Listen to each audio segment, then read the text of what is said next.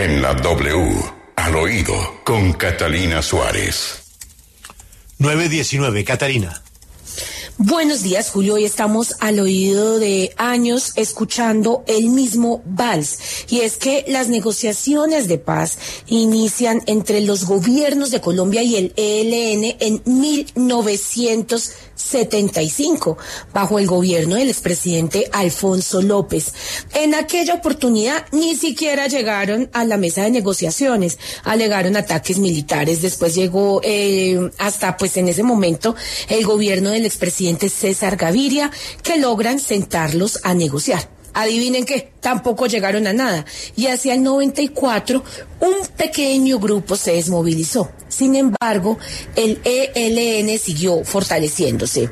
Después pasaron años y bajo el gobierno del expresidente Samper, las negociaciones se dañaron porque cometieron nada más y nada menos que un atentado en el que quedaron 70 víctimas. En el gobierno del expresidente Uribe también se intentó abrir el diálogo, pero las condiciones no ayudaron. Luego llegó la nueva era con el exmandatario Juan Manuel Santos. Y de excusa en excusa no se pudo dar hasta el gobierno del presidente Gustavo Petro que se vuelven a sentar. Y es un gobierno que llega con una promesa de que quiere jugársela totalmente por la paz y han intentado todo pero nuevamente, la miopía de este grupo, que ya raya como en la estupidez, anuncia un congelamiento en los diálogos y una fase que, de acuerdo a lo que ellos mismos dicen, pasa por un momento difícil. Mm, esta negociación arrancó en octubre del 2022, como recordarán ustedes. A ver, hablemos claro, congelar o pararse de la mesa, como le quieran llamar.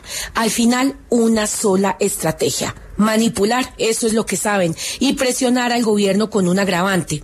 Cada día aumentan más el rechazo en el país por andar burlándose, no de un gobierno, no, acá no se están burlando ni de Gustavo Petro ni de los negociadores, acá se están burlando de una ilusión de paz.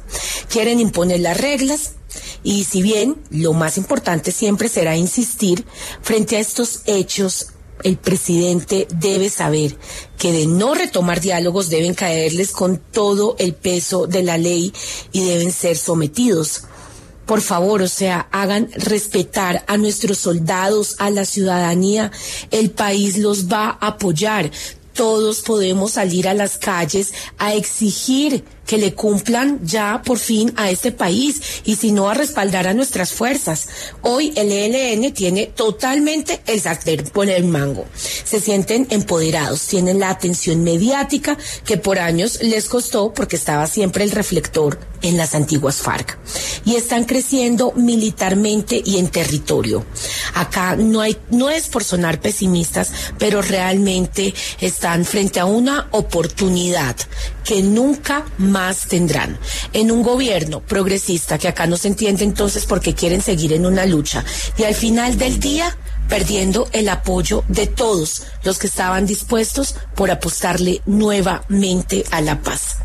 Un ELN que cada vez está más miope, es lo que vemos. Llevan más de 10 años en esto y siempre terminamos en el mismo vals. Yo soy Catalina Suárez, a su oído.